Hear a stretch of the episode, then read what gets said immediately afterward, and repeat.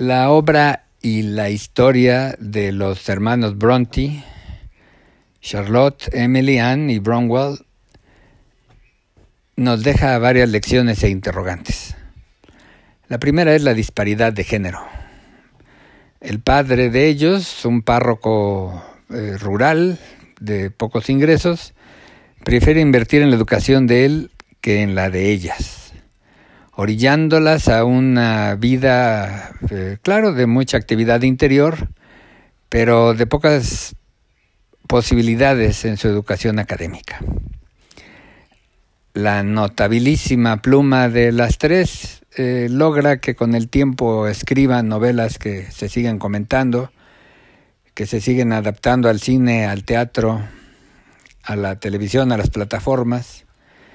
Pero de Brownwell solamente se recuerda que intentó escribir, intentó pintar y que el laudano y el alcohol acabaron con él. La disparidad de género nos lleva a pensar en la importancia de la equidad. Pero también eh, la muerte temprana de dos de las hermanas nos lleva a pensar en la eh, eficacia de la obra. Cuando se habla de juristas, se debe distinguir entre los que legislan, los que interpretan, los que resuelven, los que litigan y los que analizan.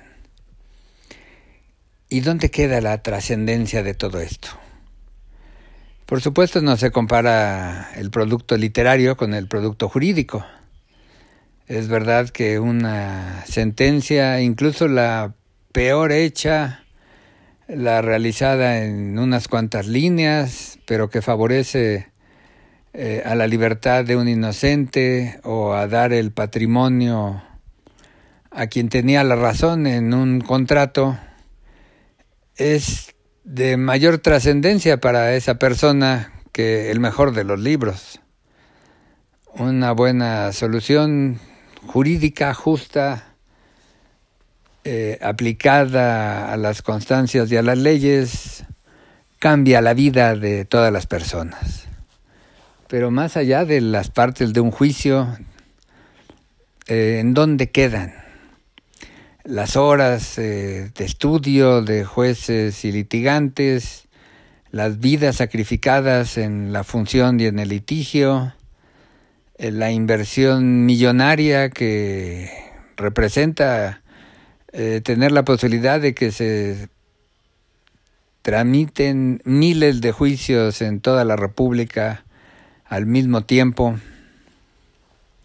Hay juzgados donde en un solo día se llegan a recibir eh, dos mil promociones o que se expiden mil oficios en un día el dinero invertido en una infraestructura de este tamaño no es menor.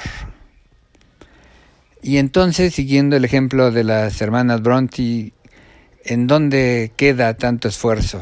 ¿Es solamente el impacto en el espectador, en el lector, en la parte que contrató al litigante lo que interesa?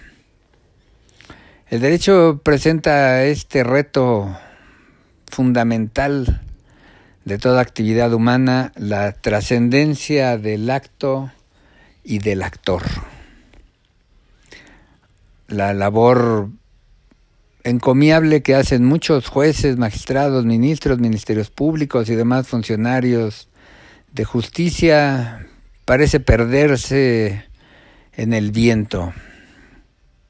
Y así ha sucedido con el hermano Brownwell de esta familia Bronte, que entre Cumbres Borrascosas, Jane Eyre y muchas otras grandes obras literarias nos recuerda la futilidad de lo jurídico, si no tiene un destinatario agradecido, si no resuelve con justicia, si no logra encarnar los ideales que todo acto de impartición de justicia busca a nivel social e individual.